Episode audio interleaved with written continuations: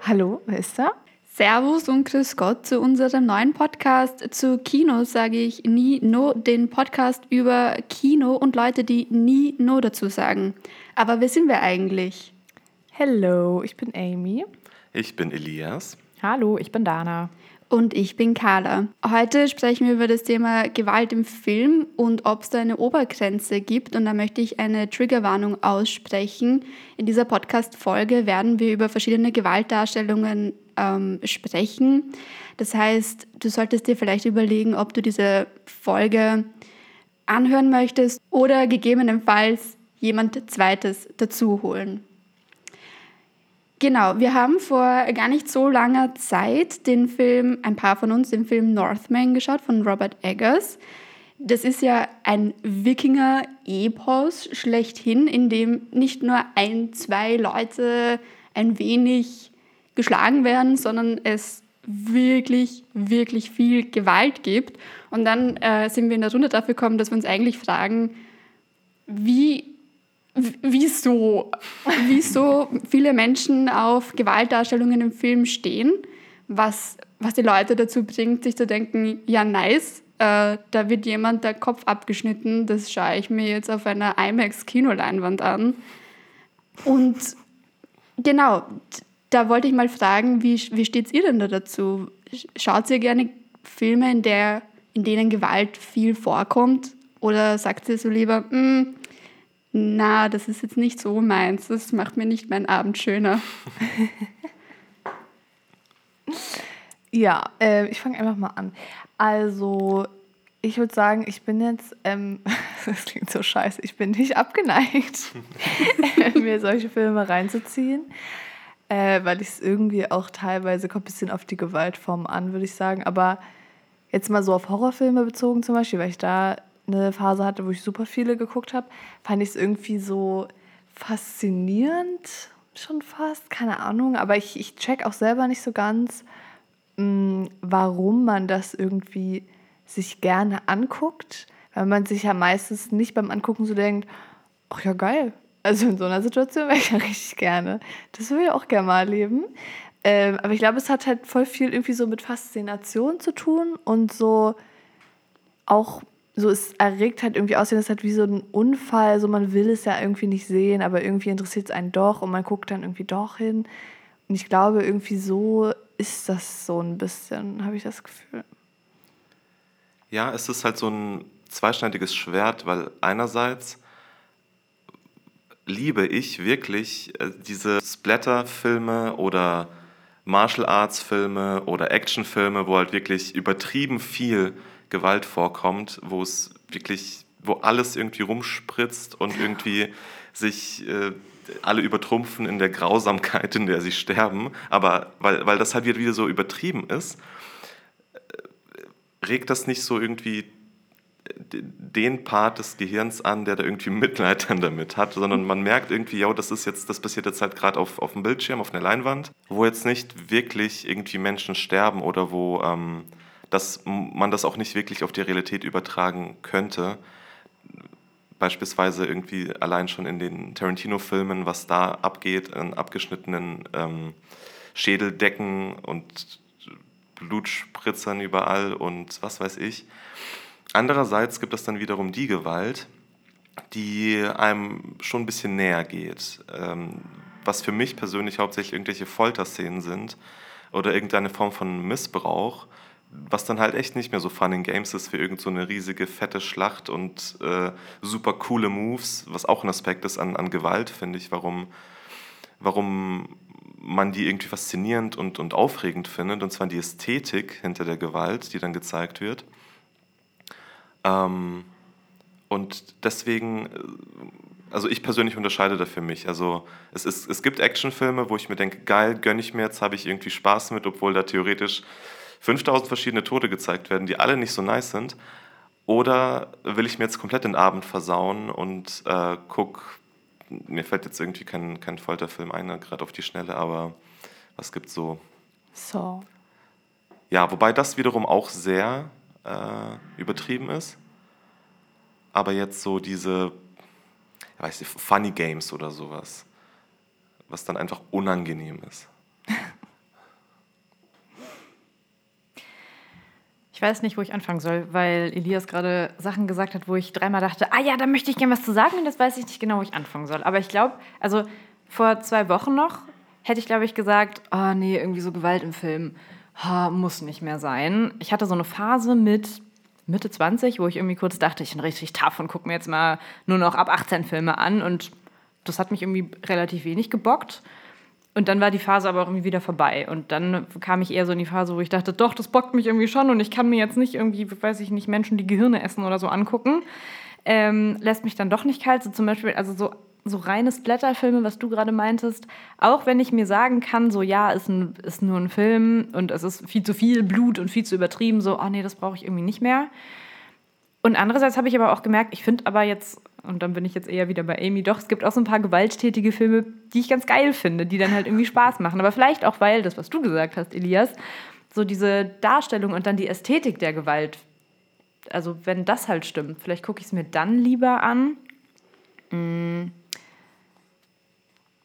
So, es gibt so Filme, wo Kritiker dann sagen, okay, das ist halt eigentlich gar nicht Gewalt, die da gestaged wird, sondern das ist eine Choreografie und es ist irgendwie Kunst, das darzustellen. Und klar, da spritzt Blut und was weiß ich, der hat zwölf Messer im Rücken und der andere noch eins im Auge. Ähm, aber an sich ist da halt eine wahnsinnige Filmkunst dahinter. Ja, und dann bleibt aber trotzdem, wie ich finde, immer noch die Frage offen, ja gut, es ist Kunst, aber es ist halt trotzdem, also sterben halt trotzdem auf brachialste Art und Weise Menschen. So, wo wo hört dann die Kunst auf? Wo fängt die Gewalt an? I don't know. Ja. Ähm, ich spiele den Ball erstmal weiter, weil die restlichen Sachen, die sage ich nachher, damit ich nicht so viel auf einmal erzähle. Das sind auch schon alles sehr gute Punkte, weil alles, was ihr angesprochen habt, da sind ja ganz viele Facetten dabei gewesen, von Splatter bis Horror, bis vielleicht auch ähm, Folter, psychologische Gewalt.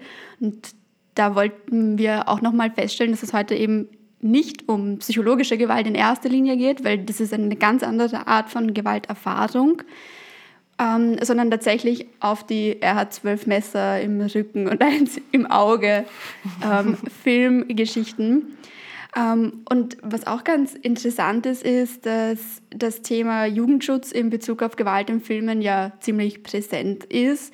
In Deutschland gibt es da seit 1994 eine Behörde, die seit 2021 die Bundeszentrale für Kinder- und Jugendmedienschutz heißt.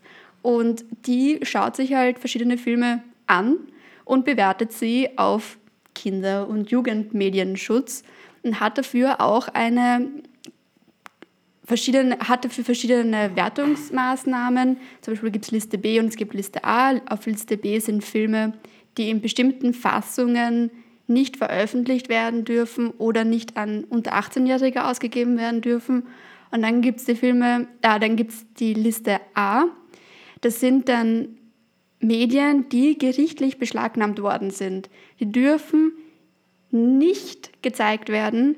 Man, man, also das spielt auch gar keine Rolle, wie alt du bist, aber privater Besitz ist weiterhin erlaubt. Also du kannst nicht juristisch belangt werden, wenn du einen Film, der dann irgendwann im Laufe der Zeit vielleicht auf dieser Liste landet, ähm, privat besitzt. Schon aber, wenn du es jemandem zeigst. Und auch diese ganzen Ansätze, von denen wir jetzt gesprochen haben, von verschiedenen Sachen, die einen an, an Gewalt in Filmen irgendwie taugen können, sind ja von, ah, ich finde, das schaut geil aus, bis hin zu, hm, meine Lebensrealität ist irgendwie jetzt nicht so, dass ich jemanden zwölf Messer in den Rücken ramme und vielleicht ist es eine Art Ausgleich, dass ich da diese krasse Realität, also diese krasse Gewaltform sehe, um danach gechillt zu sein. Ähm, genau, und es gibt halt auch ganz verschiedene, also die, Wissen, die Filmwissenschaft ist sich da auch nicht einig, was denn jetzt der Keypoint ist hinter der Faszination an gewaltvollen Filmen, also von ästhetischer Funktion bis zur morbiden Neugier, da gibt es alles, was irgendwie äh, drinnen vorkommen kann. Dana? Ich habe da auch ein bisschen was zu gelesen, ähm, warum man sich überhaupt Gewalt im Film angucken kann, was einen daran äh, fasziniert. Und was ich so ein bisschen, also einerseits war eine für mich relativ plausible Erklärung, dass man sagt, ja, ich gucke mir Gewalt eher dann oder bin eher äh, gewillt, mir Gewalt anzugucken, wenn es eine Gewalt ist, die ich vermutlich selbst nicht im echten Leben erleben würde. Irgendwelche Agentenfilme, keine Ahnung, ich werde wahrscheinlich auch nicht bei einem Banküberfall dabei sein. Wer weiß, aber erstmal nicht. You sure? Erstmal nicht. Erstmal nicht. Mal gucken, was meine Man sollte Karriere keine noch so- Straftaten in Podcasts ankündigen. Oh Gott, es gibt Beweise. ähm, aber, und das fand ich sehr faszinierend, es gibt eine Studie, durchgeführt von einer Professorin am Institut für Medien- und Bildungstechnologie äh, Augsburg, die mit äh, tausenden Probanden herausgefunden hat, dass manche Menschen, und meistens sind es eher jüngere und eher männliche, ähm, sich Gewalt im Film deshalb angucken, weil sie nach intensiven Gefühlserfahrungen suchen. Und dann ist halt erstmal egal, ob das negative oder positive intensive Gefühlserfahrungen sind, sondern es geht einfach nur darum, ja, von dem, was man sieht, erregt zu werden. Ja, und da spielt halt Gewalt eine große Rolle und mit Gewalt funktioniert das halt ganz gut. Weiß nicht ganz genau, was ich davon halten soll. Erst mit The Northman gucken, um mal wieder was zu fühlen, oder? ja, nee, da, da bin ich bei dir, dass das irgendwie, ich weiß nicht, das klingt wieder so überinterpretiert, was ja solche Stellen gerne mal machen. Ähm, ich glaube, die meisten, die gucken sich das einfach an, denken sich, jo, geil, da geht was ab, da ist Action. Und ähm, es gibt sicher irgendwelche psychologischen, tiefgründigen ähm, Erfahrungen oder Zusammenhänge, die man da irgendwie erforschen kann. Aber ich glaube, im Endeffekt ist es meistens wirklich eher die, die, die Spaß an, der der Spaß an der Freude irgendwie. Das, ähm, ich meine, klar hat da ja auch jede, jede andere Person verschiedene Grenzen, was das angeht, die wir dann noch wahrscheinlich später besprechen werden. Klar gibt es auch äh, öffentliche Instanzen, wie jetzt äh, das jetzt BZKJ. Ähm, ehemals hieß es ja BPJM und wenn man Videospiele gerne spielt, dann ist, ist diese Behörde einem schon öfter ein Dorn im Auge gewesen, weil die bei Videospielen noch rigoroser vorgehen als ähm, bei Filmen und was ja auch schon eine ewig lange Diskussion ist überhaupt, ob Zensur, was es ja ist, in der Hinsicht irgendwie gerechtfertigt sein kann. Äh, was ich dazu noch hinzuf hinzufügen wollte, war, dass man an sich ja diese Gewalt nicht, nicht so krass vergleichen und nicht so krass messen kann. Deswegen es ja auch nicht so diese eine Messlatte gibt und auch nicht diese eine Erklärung, weswegen sich Leute jetzt das angucken oder weswegen das jetzt irgendwie zensiert oder beschlagnahmt oder sonst was wird.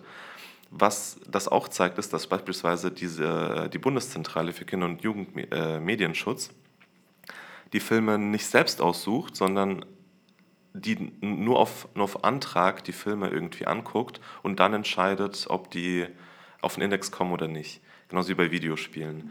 Äh, Das heißt, wenn man mal diese Liste sich anguckt, ist es richtig willkürlich scheinend zusammengesetzt, aber im Endeffekt sind das einfach nur die Filme, die gemeldet wurden und wo die dachten, jo, okay, hm, nicht so gut für Kinder. Ähm, aber theoretisch, wenn es so richtig unbekannte Filme sind oder sowas, oder Filme, die einfach niemand gemeldet hat, aber die aber um einiges brutaler sind, landen die halt nicht auf dem Index. Ähm, was ich ziemlich witzig finde, weil das das Ganze irgendwie ein bisschen ad absurdum führt, aber es soll auch keine politische Diskussion werden. Da lässt sich vielleicht auch mal so die Frage anschließen, die ähm, jetzt ein wenig im Raum steht, ob denn Gewalt und Brutalität dasselbe ist und ob ein gewaltvoller Film immer automatisch brutal sein muss. Habt ihr da Meinungen? Also ich habe mir mal Gedanken gemacht. Ich habe schon mal was vorbereitet. nee, aber ich dachte auch erst so, boah, keine Ahnung, ich glaube nicht. Ähm, und dann dachte ich aber so, für mich, das glaube ich, Brutalität oder, nee, anders ist Gewalt, glaube ich, für mich eher was damit zu tun hat, dass andere Menschen auf einen einwirken und irgendwie das halt was mit so zum Beispiel halt keine Ahnung, keine häusliche Gewalt, sexualisierte Gewalt, was auch immer, irgendein Kriegsfilm oder so. Und brutal ist für mich dann eher so was, was jetzt nicht unbedingt was mit anderen oder damit zu tun haben muss, dass andere Leute so aktiv auf mich einwirken würden. Also zum Beispiel, wenn ich jetzt einen Film schaue und da stirbt ein Kind an Krebs, dann würde ich sagen, das ist brutal, aber das ist nicht gewalttätig in dem Sinne, weil dem Kind halt nie keine Person irgendwie was, was angetan hat. Das ist mein Take zu der Sache. Ja, das schließt mich voll an. Das ist ja auch genau das, was ich am Anfang äh, gesagt habe, dass das ja so ein, wie gesagt, zweischneidiges Schwert ist. Ähm, eben auch mit der Frage, ob, ob gewalttätig oder brutal.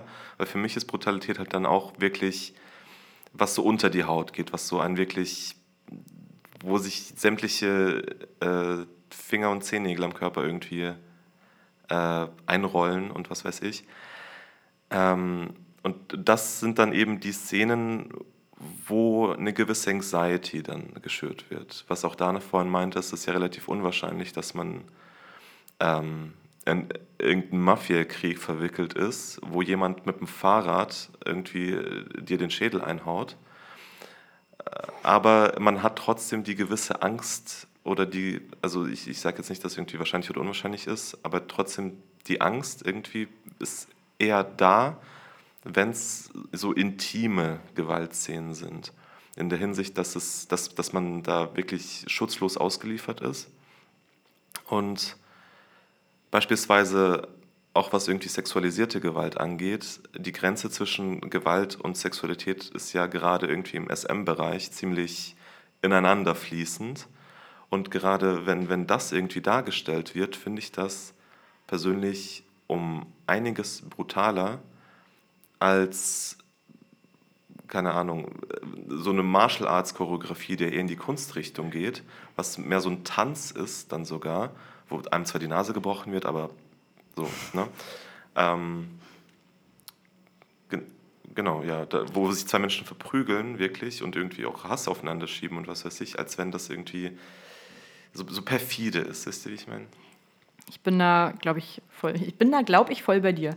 Ähm, ich habe also für mich würde ich sagen, ist Brutalität was, was länger nachhalt. Ich weiß nicht, ob du das auch gemeint hast. Ja. Und dafür muss halt die Gewalt in der Szene oder dem Film an sich gar nicht so exorbitant gewalttätig sein, sondern einfach das, was das Gesehene mit mir auslöst. Das ist das, was ich dann als brutal beschreiben würde. Also ich finde, das ist meistens bei langsamerer und oder expliziterer Gewalt ähm, der Fall. Also und da muss auch nicht mal Blut fließen, theoretisch. Genau. Ähm, ich erinnere mich gerade an eine Szene in einem japanischen Kurzfilm aus den 90ern, der heißt Benighted But Not Begun, wo beispielsweise, also es geht um eine sehr, sehr toxische und ähm, abusive Relationship, wo der Typ dann beispielsweise seine Freundin zwingt, nackt durch einen Schweinestall zu laufen und der filmt das.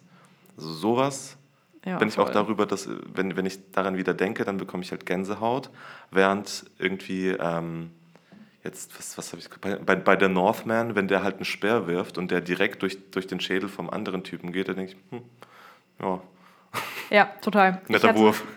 Ich glaube, dass, das sind die Grenzen wahrscheinlich aber auch so ein bisschen fließen, könnte ich mir vorstellen. Also es klingt jetzt für mich ein wenig so, dass wenn es einem persönlich ähm, emotional bewegt oder etwas emotional bei einem auslöst, egal in welche Richtung, aber meistens halt eher cringe. Psychologen-Facts. ähm, aber dann zum Beispiel, ich weiß nicht, ob ihr gesehen habt, den goldenen Handschuh. Mhm. Der ist ja super gewaltvoll und ich würde jetzt sagen auch wahnsinnig brutal, wenn wir jetzt Eklig. davon gehen, dass man, ja, dass einen alles, dass man Gänsehaut kriegt, wenn man das sieht. Also die, die Geräusche und dieses, ich zersäge die Körperteile, ich, ich habe ich hab fast ins Kino gespieben und wollte rausgehen. Aber wie du sagst, ich habe nicht dasselbe Gefühl gehabt, als ich gesehen habe, wie der Pfeil im Northman durch den Schädel geht und mir gedacht habe, ei, ei, ei. und da habe ich mich dann eher gefragt, wie realistisch ist das? Kann man so gut zielen?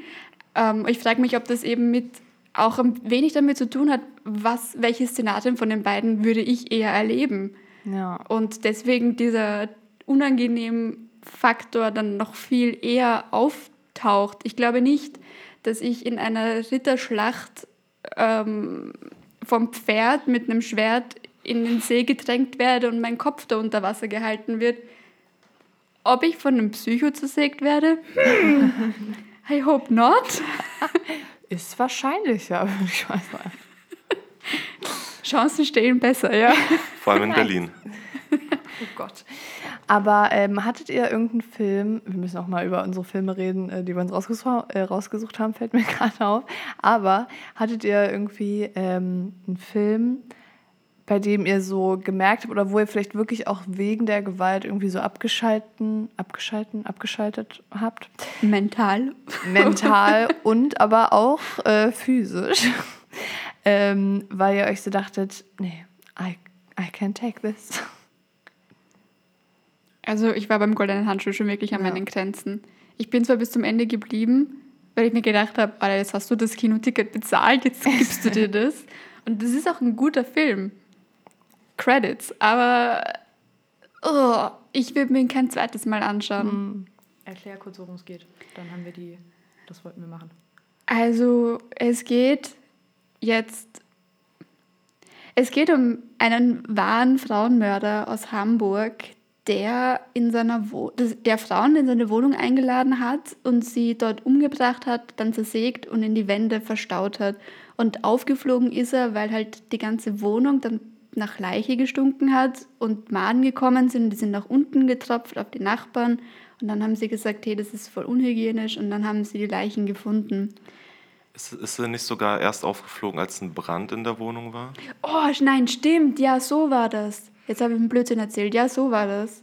Und was ja auch noch ganz interessant ist, ist, dass es einfach auch ein, also ein menschlich unangenehmer Serienmörder ist. Nicht, dass Serienmörder Mörder nicht allgemein eher unangenehme Menschen sind, aber der kam eben aus einem, aus, naja, aus nicht der Oberklasse der Gesellschaft und seine ganzen Freunde und Freundinnen waren auch ähm, eher nicht ganz so gut gestellt und die Kreise, in denen er verkehrt hatte, auch nicht und den Leuten ging es generell nicht so gut. Das heißt, irgendwie das ganze Bild, was da transportiert ist, also ich finde das ganze Bild, was dieser Film transportiert ist, unangenehm, unschön, teilweise ekelhaft, brutal alleine schon durch die Lebensumstände und er sitzt dem Ganzen halt fünf Kronen auf. Ja, es, es, es gibt ja es gibt so American Psycho Serienmördermäßige Leute, die halt aussehen wie ja, Christian Bale halt, ne? Und dann gibt es halt diesen äh, Fritz Honka, heißt er, glaube ich, Ja. ähm, der wirklich entstellt war. Und das wird, glaube ich, auch noch mal ein bisschen mehr nach, wenn dann wirklich auch äh, das, ganze Setting und das ganze, ja, die, diese, diese, so diese Dreck unter dem Fingernagel der Gesellschaft-Vibe auch noch mal mit dazu wirkt in diese Art von, von Gewalt und Brutalität. Aber ich glaube, was ja da dann auch noch dazu kommt, ist, dass es halt auch auf einer wahren Begebenheit beruht, was ja eh irgendwie gefühlt. Sobald du das von einem Film siehst, denkst du so, oh fuck. äh, und ich glaube, also jetzt ich persönlich finde halt auch, ich habe eher Angst bei so, ich habe eh so einen kleinen Mörderkomplex, weil ich zu viele Horrorfilme gesehen habe.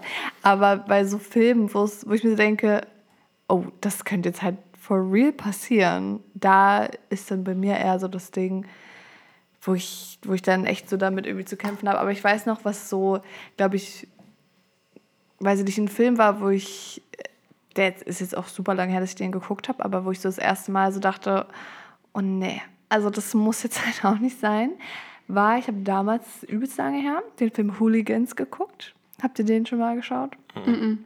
Ist ja so die ganze, keine Ahnung, so eine Fußballgang und zwei Fußballgangs von verschiedenen Teams, die sich dann irgendwie auflauern und dann sich zum Verprügeln treffen und so. Und da ist halt, Spoiler, ähm, ein Typ wurde halt irgendwie so krass verprügelt, dass er halt dabei gestorben ist. Und es war irgendwie, also ich finde eh so Prügelszenen, wo die einfach auf den so eindreschen auf jeden Fall, finde ich ganz schlimm. Wieder dieses Schutzlose, dieses Ausgeliefertsein. Mhm. Ja, genau. Und dann, dann- Urangst.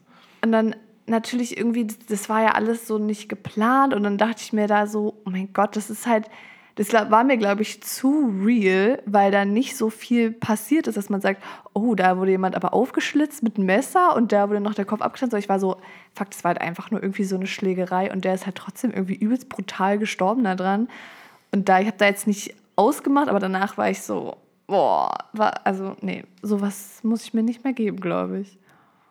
Dann kommt auch so ein bisschen dieses, kennst du das, wenn du einen Film schaust, ist es ja meistens in Horrorfilmen und dann kommt dieses, wir teilen uns auf und eine Person geht in den Keller und der andere in den Dachboden und dann denkst du dir schon, okay, äh, wer stirbt zuerst, Dachbodengang oder Kellergang? Ja. Aber da hat man so das Gefühl, ja, jetzt, ich möchte ich möchte kein Victim Blaming, Blaming äh, hier machen, aber ich meine, wenn ich in ein Haunted House gehe, in den Keller, dann sorry, selbst schuld, so auf die Art. Macht Schon. man nicht. Man klopft, wenn sie alle sagen, wenn so die gruselige Omi aus dem Dorf sagt, don't knock three times und du knockst three times, dann uh, you did it to yourself. Ja, das ist ja auch so, so ein, nett, dass du das ansprichst. Das ist auch so ein Aspekt an, an äh, der Perzeption von, von Gewalt, die man so in den Filmen hat. Nach Schadenfreude. Ich meine, wer freut sich nicht, wenn irgendwie so, also entweder halt richtig dumme Leute äh, irgendwie ins Gras beißen oder wenn halt irgendwie der super Oberbösewicht, der selbst schon, selbst, äh, keine Ahnung, wie viel auf dem Gewissen hat, ähm, auch irgendwie, auch noch am besten so richtig zelebratorisch umgebracht wird. Und ähm, ja, wollte ich sagen, genau. Dass, dass das auch ein äh, sehr guter Aspekt ist eben an, an der, ähm, ja, wie man Gewalt auffasst und wie man darauf reagiert und in welchen Kontexten man darauf reagiert. Voll und auch in welchem Kontext man sie rezipiert, oder? Also ich finde zum Beispiel, wenn man einen Film guckt, der an, also weiß ich nicht, bei dem einem nicht von vornherein klar ist, okay, hier wird gemordet, geschlachtet, was das Zeug hält und dann aus dem Nichts, was weiß ich, explodiert einem der Kopf oder so, also nicht einem, sondern einer Person im Film, dann ist es so, wow, what happened here? Damit habe ich gar nicht gerechnet, dann erwischt einen das, finde ich, viel kälter, als wenn ich mir jetzt einen Film anmache, der hat eine FSK 18, okay, ich weiß, worum es geht, okay, ich weiß, es ist ein Splatter, dann setze ich mich da hin und weiß, ja gut, in zwei Minuten spätestens fließt hier Blut. Aber wenn ich das halt ja, so aus dem Nichts von hinten angreife, dann hat es bei mir auf jeden Fall auch einen deeperen Impact. Ja, Oh, voll. Kennt, kennt ihr Happy Tree Friends? Mhm. Wolltest du das auch gerade anbringen? Nee, wollte ich Nee. nicht. Aber ja, also ich meine, das sind ja auch diese süßen kleinen Tierchen, die da irgendwie Ja. rumlaufen und alles super nett und dann auf einmal ist da einfach das übelste Massaker am Start und das hat mich nachhaltig, glaube ich, auch echt geschädigt. Allgemein, allgemein kann es sein, dass also man muss ja schon ein bisschen aufpassen, dass man sich hier nicht als kompletter Psycho outet. Ähm, aber ich glaube, so unrestricted access to the Internet mit zwölf und dann irgendwie auf 4chan irgendwie mal kurz auf irgendein so ein IS-Beheading-Video zu stoßen, das, das hinterlässt was. Was machst du im Internet? Ey, ich habe auch mal so eins gesehen. Aber weil ich nämlich auch, äh, als jünger war, war ich so, ich muss das sehen, Ja. ich muss das suchen, weil einfach krank im Hirn oder so, keine Ahnung. Und danach dachte ich mir auch so, was zur fucking Hölle? Es gab ja auch Livestreams, wo ähm, einfach ja, Morde und Tode gelivestreamt wurden. So einfach ganz normale Internetseiten, auf die man ganz normal gehen konnte, nicht mal Dark Web oder so, so ein Shit. The Internet Ähm, is gut, a ich Und mal-. Internet ist, vor allem, wenn man dann in irgendwelchen ICQ-Chat-Gruppen einfach so einen Link bekommt und auf einmal passiert da was, was man nicht sehen möchte.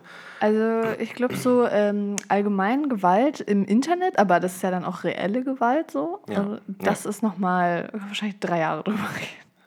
Ja, Aber trotzdem, wenn wir jetzt mal beim Thema so jünger sein bleiben, ähm, finde ich es krass, weil ich auch so überlegt hatte, ähm, dass ja Gewalt eigentlich auch schon immer halt so Teil, also logischerweise irgendwie Teil des Lebens ist, aber auch schon ähm, auch im Film und Serien und so weiter, weil ich meine, äh, die Märchen der Gebrüder Grimm, also die normale, nicht die Disney-Filme so, äh, das ist ja, das sind ja einfach nur Horrorfilme. Dann auch so diese ganzen, eigentlich in super vielen ähm, Comics oder kann auch bei SpongeBob so wieder irgendwie, das ist ja alles nichts Explizites so an sich und es ist ja auch nicht realistisch dargestellt, aber so da wird doch auch ständig irgendwer, wird da, keine Ahnung, von irgendwas überrollt oder irgendwo runtergeschmissen und da passiert natürlich nichts, die leben natürlich trotzdem weiter, aber so im Großen und Ganzen ist das ja auch irgendwie eine Gewalt, die dargestellt wird, was Kinder, glaube ich, so auch nicht greifen können, aber ähm, das finde ich trotzdem irgendwie interessant, dass es eigentlich immer, immer irgendwie mit, mit dabei ist Ja, und auch man eben- halt auch als Kind nicht davor geschützt wird, sag ich mal, selbst wenn man ki ähm, kinderfreundliche Inhalte an sich sieht. Ja, auch eben mit dieser Konsequenzlosigkeit, da das Tom und Jerry oder Bugs Bunny oder sowas, da einfach jemand ähm, mit Riesenstein überrollt wird und eigentlich komplett weg sein müsste, ähm, da- dass die einfach witzig weiterleben und das einfach Entertainment ist, ähm, was, wo man diskutieren könnte, ob das dazu führt, dass einfach man von der Kindheit an abstumpft. Aber ich habe das Gefühl, bei sowas ist das irgendwie nicht so krass der Fall, weil das halt so unrealistisch dargestellt ist. Also ich glaube, es ist mega krass, wenn so ein kleines Kind mal wirklich auf explizite Gewalt stößt. Aber ich glaube halt so, das versteht ja noch gar nicht so wirklich, was, was passiert eigentlich, wenn man von einem Stein überrollt wird oder so. Also hoffe ich, dass Kinder in so einem kleinen Alter das noch nicht verstehen. Aber ich glaube, deswegen macht das nicht so viel damit, mit denen vielleicht, weiß ich jetzt natürlich auch nicht genau, aber ähm, weil die gar nicht checken, ah, eigentlich ist das voll die Gewalt, die, äh, die die Serie hier zeigt, aber es ist halt voll verharmlost. Sondern ich glaube, man kann das noch gar nicht so richtig einordnen. Das ist ja vor allem in diesem Comic-Setting, also halt Comic im Sinne von tatsächlich gezeichnet, aber auch von, ähm, es, ist, es ist belustigend gemeint gedacht. Also es ist ja alles jetzt keine realistische Darstellung, sondern übertrieben und bunt und dies und jenes. Ähm, was dann eben spannend ist, dass dann, ich glaube, also das, das, führt zu diesem einen Film, den ich mir da rausgesucht hatte für diese Podcast-Folge, nämlich das Weiße Band von Michael Haneke. Da werden ja, das eigentlich wird über den ganzen Film ähm, Gewalt an Kindern dargestellt, die dann ihre Gewalt woanders auslassen.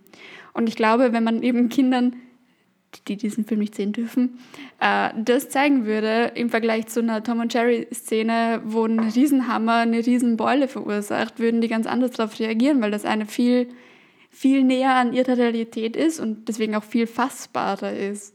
Und ähm, damit spielt ja Haneke eigentlich auch in dem Film ganz stark mit diesen ähm, überholten pädagogischen Maßnahmen und leidet irgendwie, führt so ein bisschen hinein, dass diese, ich sage jetzt mal, gequälten Kinder oder unterdrückten Kinder, gequält und unterdrückt, vor dem Ersten Weltkrieg dann halt die sind, die im Zweiten Weltkrieg was zu sagen haben. Also dass sie quasi so sozial geprägt worden sind und dadurch dann vielleicht später darauf folgend Entscheidungen getroffen haben, wie sie sie getroffen haben oder reagiert haben, wie sie darauf reagiert haben. Das ist jetzt keine These und das wird auch in dem Film nicht so explizit gesagt, sondern ich habe eher so das Gefühl, das ist so eine Möglichkeit, die dir an die Hand gegeben wird, um diesen Film weiterzudenken. Was ja auch Alexander Kluge, Shoutout an Alexander Kluge, äh, in einem Interview mit Michael Haneke da bespricht und das fand ich schon sehr passend. Worum geht es denn in dem Film? also, das weiße Band. Da geht es um, ja, eigentlich um eine Dorfgemeinschaft in Deutschland, kurz vor dem Ausbruch des Ersten Weltkriegs, in dem noch ähm, in dem es noch Barone gibt, in dem Vater das, das Sagen haben, in denen die Bauern, die unter dem Baron stehen, eigentlich absolut kein anderes Leben, keinen anderen Lebensinhalt haben, als dem Baron Lebensmittel zur Verfügung zu stellen und sein Land zu bewirtschaften. Und darauf folgend ähm, passieren halt verschiedene Geschichten im Dorf. Also der Arzt wird zum Beispiel, ähm, da wird ein Draht aufgestellt und der Arzt reitet über den Draht drüber, überschlägt sich, liegt dann halt, ich wollte jetzt sagen im Krankenhaus, aber das Dorf hat kein Krankenhaus, er, er liegt also bei sich zu Hause und versucht wieder gesund zu werden. Ähm, oder dass eine Arbeiterin im Sägewerk verunglückt und dass dann der Sohn der Arbeiterin, ich glaube es ist der Sohn der Arbeiterin, die, das Kohlfeld von dem Baron, also die Kohlköpfe schlachtet als Racheakt und dann der Vater von dem sagt, Jo, glaubst du, ich kann deine Mutter nicht rächen, sich dann aber selbst das Leben nimmt, weil er merkt, das kann er nicht. Dann brennt eine Schuppe, dann gibt es ein, ein Kind mit einer körperlichen und geistigen Beeinträchtigung, das dann von den anderen Kindern, die auch von ihren Eltern durch Erziehungsmaßnahmen Gewalt erleben, indem sie geschlagen werden und halt absolut keine eigene Meinung haben dürfen, ähm, die vergreifen sich dann an diesem ähm, Kind mit der Beeinträchtigung, stechen ihnen die Augen aus, lassen es dann einfach so da liegen und dann wollen die halt fliehen und dann sind die, werden die nicht mehr gefunden. Die, also mit die meine ich jetzt das Kind, die Mutter und der Arzt. Also es sind ganz viele ganz grausliche Geschichten, die da ähm, passieren in ganz verschiedenen Arten von G Gewaltausübungen. Aber dieser Grund, die Grundstimmung ist eher, thanks God, I'm not living there. Ja, das, ist- das ist ja auch, das klingt sehr nach diesem Generational Trauma-Ding, äh, was jetzt auch immer mehr analysiert wird, dass natürlich Menschen, die hauptsächlich in ihrem Leben traumatisiert waren, das nicht irgendwann nicht anders kennen. Aber je, je, ich, man, man ist auch irgendwie zu beobachten, dass je mehr Zeit vergeht jetzt seit dem Ersten und Zweiten Weltkrieg, desto brutaler werden Filme auch. Weil jetzt haben wir auch an sich, kein, also was Darstellung angeht, keine Grenzen mehr. In den 70ern, als Exorzist rausgekommen ist, war, waren die Menschen so like crying, throwing up und screaming im Kinosaal und äh, sind irgendwie reihenweise umgefallen und so, weil die ja auch näher an den, den, den Grauen dran waren, die da in Westeuropa und ähm, halt in diesen Kriegsländern damals passiert sind. Und je weiter, finde ich, wir uns entfernen von der, der, der Realität der Gewalt, desto eher wird es in die Fiktion eingebunden. Jetzt bekommt man das mal, also jetzt wieder ein bisschen mehr mit durch gegebene Anlässe. Ähm, aber lange Zeit war das ja so, also ich meine, der, der Peak an diesen ganzen krassen, jetzt auch äh, seit langer Zeit indizierten Filmen, war ja so, sag ich mal, 70er bis 90er, wo dann wirklich diese ganzen krassen Body-Horror-Geschichten und was weiß ich für welche, ich nenne die Filme jetzt mal lieber nicht, ähm, aufkamen, dass, dass das genauso in der Mitte war zwischen irgendwie ähm, in der Zeit des Kalten Kriegs, wo an sich der, der Westen äh, ja keinen Krieg mehr wirklich kannte. Das ist auch so eine Theorie von mir. Vielleicht ist sie wahr. Aber würde das bedeuten, dass dann gewalttätige Filme, die jetzt gedreht, also oder auch in Zukunft gedreht werden, einfach platt gewalttätiger werden? Oder also weil die Gewalt, von der wir jetzt gerade oder von der du gesprochen hast, die dann immer weiter zurückliegt, ist ja einfach die also ganz klassische psychische Gewalt. Heißt dann, dass so, ein, so eine Metagewalt, hm, worauf will ich gerade hinaus? Hm, also, dass sie bei einer Metagewalt auf einer, auf einer Ebene bleiben und das ist keine, da, gibt es, da, gibt, da wird es in Zukunft keine nach oben ausschlagenden Peaks mehr geben und die typische psychische Gewalt, physische Gewalt, die steigt immer weiter an. Was soll denn da noch kommen? Ich, ich würde das sogar eher andersrum sagen, weil mh, die Filme, die ich meine, von vor 40, 50 Jahren, das sind die mit diesen fetten Spezialeffekten, wo dann irgendwie, bin jetzt kein, kein Special Effects mh, irgendwie Connoisseur, so was das angeht. Ich weiß nicht genau, wie die das gemacht haben, aber wenn jetzt jemand irgendwie irgendwo in den Typen reinschlägt und hinten fliegen dem die Gedärme raus, das finde ich ist, also jetzt beispielsweise auch wenn wir mit Northman und mit dem Trend seit Game of Thrones, dass historische Darstellungen immer grittier werden, finde ich, geht eher sogar diese, diese psychische Gewalt eher nach oben, beziehungsweise werden die, weil wir jetzt auch wieder irgendwie ein bisschen mehr von, von Krieg und dem ganzen Schlimmen auf der Welt mitbekommen, auch durch das Internet, dass man vielleicht auch dann keinen Bock hat, wieder solche Darstellungen zu liefern, die so krass sind wie 70er bis 90er. Das wäre jetzt meine Theorie gewesen. Und dass, dass dafür dann eher vielleicht dann so dieses Anxiety-Inducing-Zeug ein bisschen steigt. Okay, ja, ja, habe ich verstanden. Habe ich vorhin falsch verstanden. Habe ich verstanden. Ja. Vor allem der Grund war immer, inter, irgendwie ist immer das Internet so schuld. So alles Böse Ja, lässt sich aufs so. Internet Ist auch so. zurückführen. Das, das hätte einfach bleiben sollen bei bisschen rumklicken, Chatforen und äh, Navigationssystem. So. Ähm,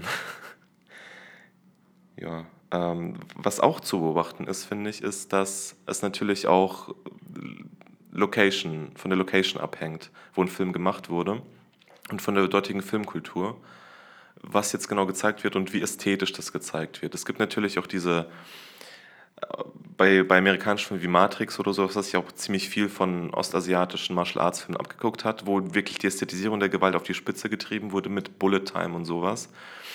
Ähm, und andererseits gibt es dann auch eine ganz eigene Ästhetik bei beispielsweise japanischen Filmen, die ein bisschen weirder ist, sage ich mal, als die Gewalt, die wir hier hauptsächlich kennen, die sich eher auf coole Schusswechsel und irgendwie äh, ja, Kriegseinsätze oder sowas beschränkt. Äh, vorhin habe ich auch schon den Kurzfilm genannt, der auch mit eigenen brutalen Einstellungen, ohne viel an sich körperliche Gewalt, aber dafür halt umso mehr psychische und ähm, ja, so eben was für Anxiety sorgt, diese Art von Gewalt. Ähm, es gibt auch was, was so, ja, brutale Gewalt angeht, also so ähm, im Sinne von Blut und Gedärmen, viel in Japan, was ein äh, bisschen drüber ist. So als das, was, was man hier so kennt, man nimmt Italien raus. Das sind wirklich ganz kranke Spinner gewesen früher. Ähm, und das, das führt mich zu dem Film Ichi the Killer. Ich meine natürlich nur die gekürzte Version, die andere nicht. Ähm, der, der, was auf einem Manga basiert und von Takashi Miike gedreht wurde, 2001 veröffentlicht. Ähm, wenn man sich mal allein die Hauptperson anguckt, also es ist eine an sich eine klassische Yakuza-Geschichte, also japanische Mafia, wo ein Boss mit Geld verschwindet und dann muss einer von denen den irgendwie suchen und es läuft irgendwo ein Killer rum und was weiß ich. Ähm, was das besonders macht, ist halt nicht die Story, sondern allein der Hauptcharakter, Kakihara, der ähm, hat blond gefärbte Haare, Piercings, extravagante Kleidung und ist einfach ein wirklich kranker Motherfucker. So. Also der, der, okay der, bet der betreibt sehr gerne Sadomaso. Also Steht das auch so in Wikipedia? So ein kranker Motherfucker. Ja. Und wenn nicht, werde ich dafür sorgen. ähm, ja, also kein King-Shaming, aber was der macht, ist schon, ähm, ja, er, er, genießt das, sage ich mal. Er genießt sämtliche Formen an erniedrigender Gewalt. Und gleichzeitig läuft da auch ein Serienkiller rum namens Ichi, der das Gegenteil von ihm ist, also eher unscheinbar ähm, aber dafür sich dann einen Superheldenanzug anzieht und äh, Klingen in seinen Schuhen hat und damit äh, Menschen auf verschiedene Art und Weisen umbringt. Und was halt bei diesem Film für die krasse Kontroverse gesorgt hat, war eben die Darstellung von Gewalt. Also das ist wirklich ähm, sehr, sehr explizit, weswegen man da auch nicht näher drauf eingehen sollte, weil auch die einzig richtige Fassung ähm, die da oft halt Stopp macht, bevor irgendwie was Krasses passiert.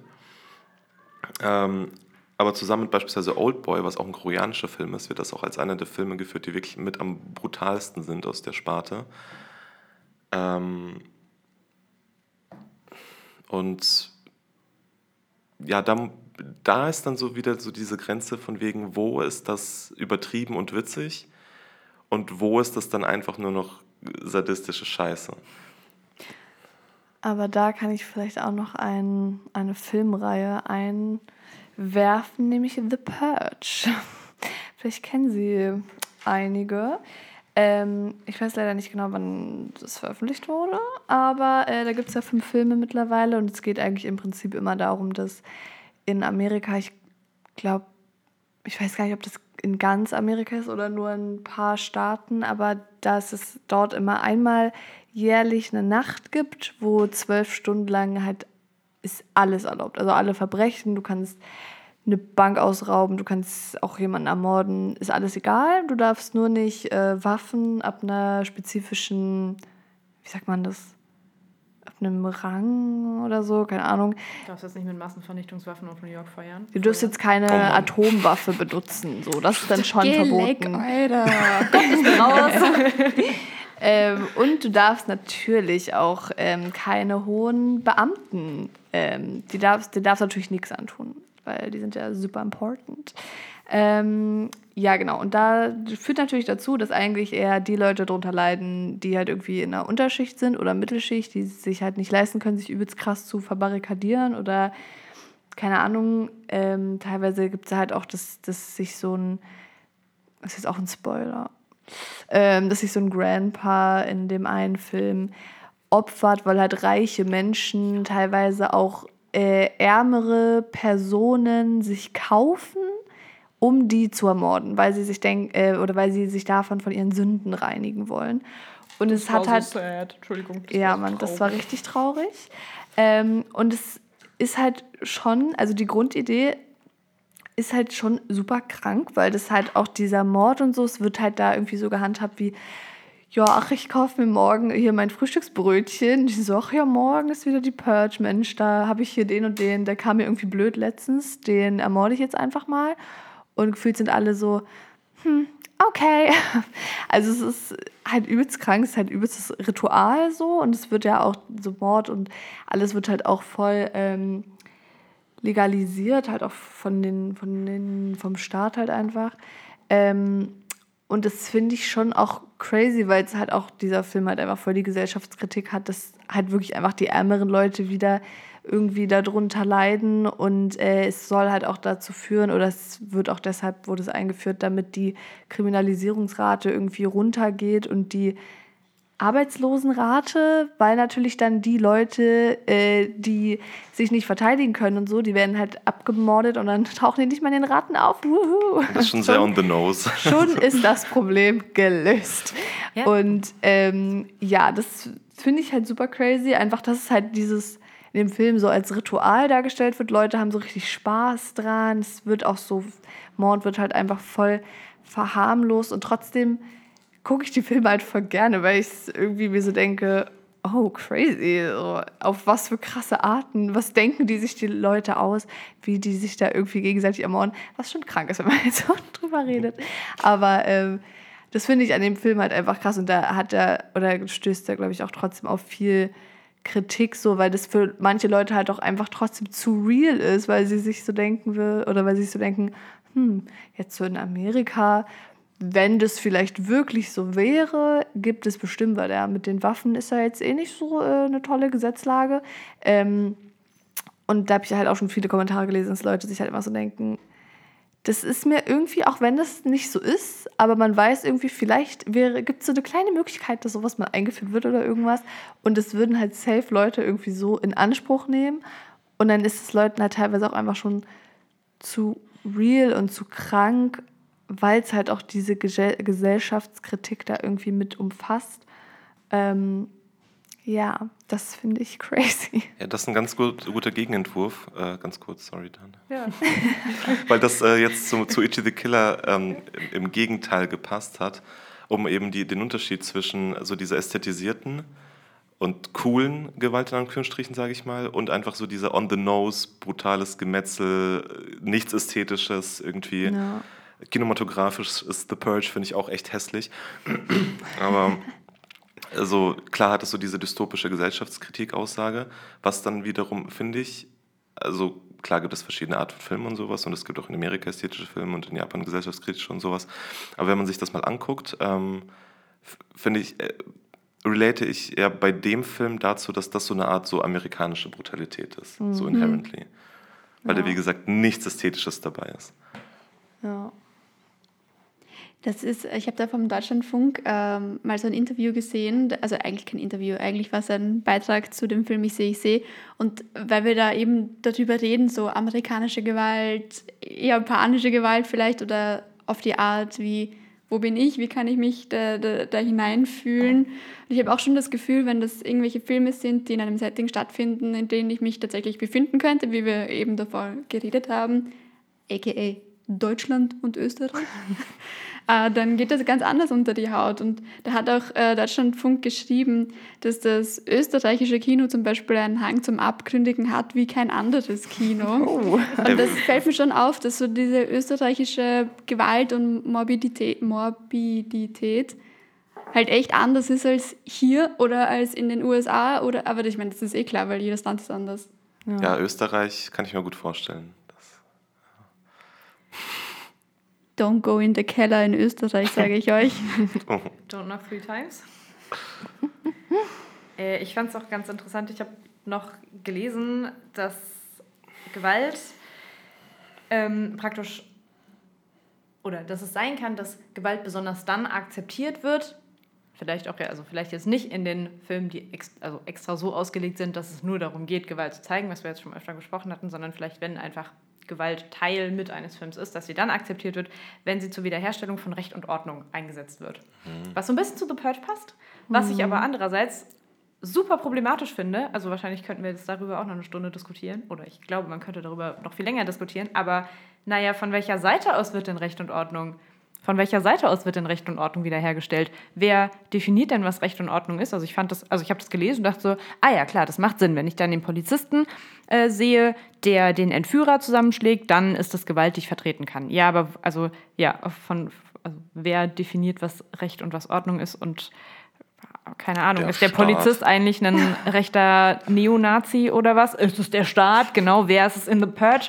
Fand ich irgendwie relativ interessant. Ähm, Ein Gedanke zum, zum Nachdenken. ein Gedanke zum Nachdenken. Das sind Oh, psychologische Abgründe, die sich hier auftun. Also das ist, äh, wir könnten noch, glaube ich, drei, vier Stunden über das Ganze reden, weil das wirklich so ein weites Feld ist. Und was psychologische Gewalt angeht, haben wir das ja nicht, nicht mal wirklich angeschnitten, sondern es, geht, es geht ja wirklich nur um, hauptsächlich um Physisch. Gemetzel, Blut, Tod, Verderben. Darf ich euch noch eine Frage stellen, die dann wiederum mich outet? Ähm, ja, haben uns ja jetzt alle schon geoutet, aber habt ihr denn auch so gewalttätige Filme schon gesehen, wo es halt einen Protagonist, eine Protagonistin gibt, der oder die einfach mega das Badass ist und es voll drauf hat und ja, halt alle Gegner abmurkst und man sich so denkt, geil, würde ich schon auch gerne können. Airline John Wick, was jetzt ja Danke, den wollte ich auch sagen, Jo. Boah, mir fällt da gerade nicht wirklich was ein. Es, es gibt Aber ich gucke auch nicht so viele so John Wick-Style-Filme. Beziehungsweise, wenn ich sowas gucke, denke ich mir halt irgendwie nicht so hammermäßig. Das will ich auch können. Beziehungsweise nicht, dass ihr euch das jetzt denkt. Ne? Das klang jetzt so richtig shaming-mäßig. nee, aber das ist einfach, glaube ich, nicht so mein Cup of Tea. Es gibt ja auch Ich ein ganzes Genre so, äh, namens Heroic Bloodshed, hauptsächlich aus Hongkong, ähm, aus, mit, mit Filmen aus Hongkong, woran John Wick ja auch angelehnt ist, dass einfach ein Dude oder ein paar Dudes, die richtig, richtig cool sind, äh, sich durch verschiedene Gegnermassen metzeln und da halt, ich meine, der Name sagt's ja schon. Wie war der Name? Heroic Bloodshed. Ah ja, ja, ja, okay, verstehe. Habe ich vergessen gehabt. Ähm, aber ich, also ich kann das verstehen, Amy, dass du sagst, so John Wick ist an sich nicht so dein Ding. Ich finde, wenn man sich das, wenn man sich John Wick nebenbei anguckt, ist das mega lame. Es geht um genau einen Dude irgendwie auf Rachefeldzug, der sich, wie du gerade meintest, ähm, durch die halbe Stadt metzelt, um seinen Hund zu rächen und sein Auto. Das war auch das Brutalste in dem Film, finde ich. Ist so, Der danke. Hund. Ich finde so wie genau, wenn in Filmen Tiere abgeschlachtet werden, die nichts dafür können, bin ich immer so, nee, finde ich nicht gut, will ich nicht sehen. Habt es nee. ähm, okay, aber bei John Wick genau geht es eigentlich um nichts anderes. Natürlich, der Typ kriegt auf auf den Deckel, der könnte schon 25 Mal nicht mehr stehen und der macht weiter und der steht wieder auf und der blutet aus sämtlichen Körperöffnungen. Scheißegal, der murkst alle nacheinander ab. Ja, Gotta Michael be my Myers. favorite genre, also ganz ehrlich. ich- Michael. Myers-Style, würde ich mal sagen. Nur ist, nur ist John Wick natürlich ein, ein, eine gute Person im Herzen. Ja. Und Michael Myers. Michael Meyer, hallo, vielleicht ist er auch, hat er einen weichen Kern. Aber, aber, aber, was ich halt eigentlich sagen wollte, weil an sich, ich, also ich habe mir den Film oder die Filme tatsächlich nur auf Empfehlung angeguckt und dachte mir auch so, ja, okay, pf, guckst du halt mal nebenbei.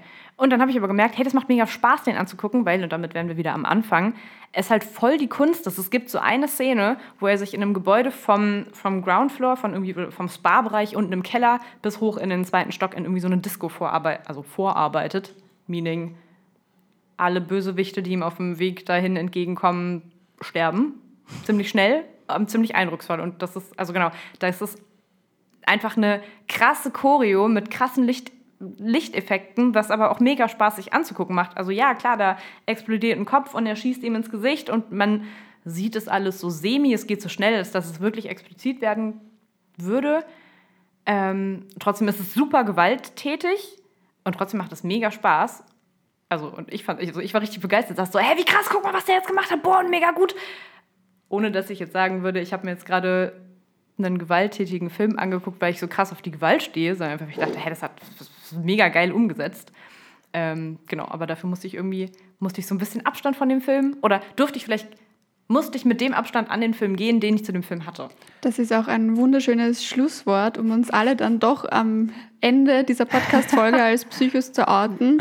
So, no matter what, wir stehen halt auf Gewalt im Film. Ja, aber all in all, Ähm, das, das, was du auch beschrieben hast, ist ja auch einfach, dass ähm, Gewalt dann okay ist, wenn es A, sau cool aussieht und B, ähm, wenn es so einem höheren Zweck dient, sei es irgendwie persönliche Gründe oder sei es, um die Welt zu retten oder irgendwem in den Arsch zu treten, der halt irgendwie Scheiße gebaut hat oder sonst was. Aber ich glaube, so einfach, einfach nur so Gewalt oder aus niederträchtigen Gründen nicht so cool. nice. Nee. Dann nehmen wir das auch als Schlusswort, um äh, die heutige Folge langsam äh, gegen Ende gehen zu lassen, aber nicht ohne, dass wir vorher unser altbewährtes und äh, zum allerersten Mal praktizierendes Zwinker Zwinker äh, Hutspiel spielen. Äh, das für alle, die sich denken, was zur Hölle ist ein Hutspiel, vor mir steht ein Hut und in diesem Hut sind verschiedene Zettelchen drinnen Oh yeah. mit verschiedenen Fragen. Davon werde ich jetzt einen ziehen, vorlesen und wir beantworten sie. Es ist ziemlich selbsterklärend. Also Trommelwirbel. Ich bin Die so heutige. Frage lautet.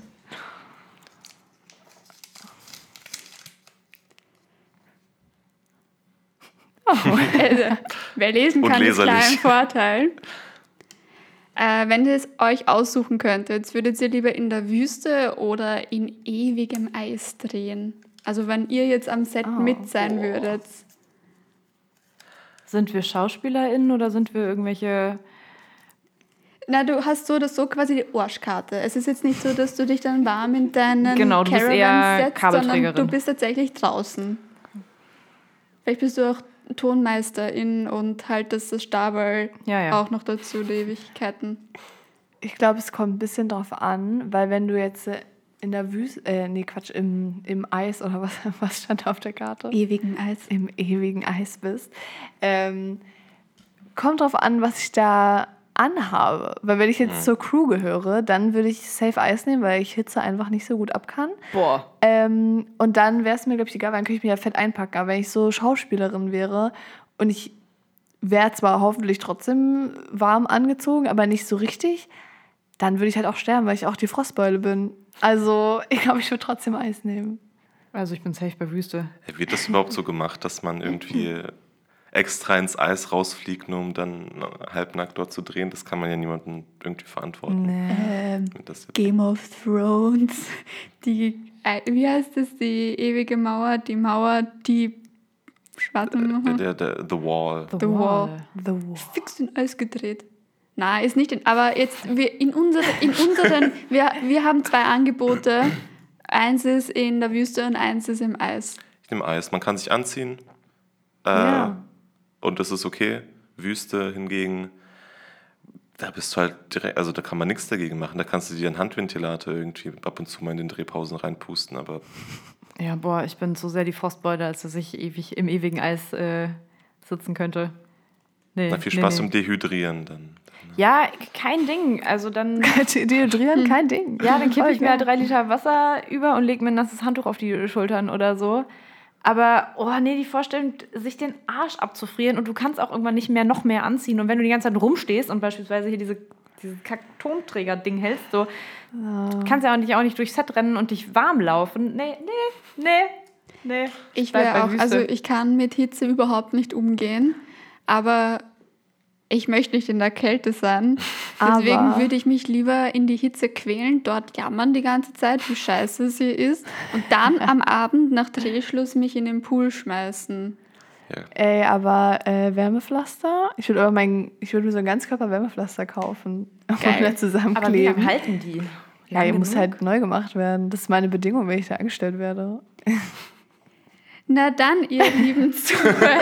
Das war Und Zuhörerinnen. Gut, ähm, Wow. das reicht jetzt auch. Ähm, es hat uns sehr gefreut, dass ihr zugehört habt.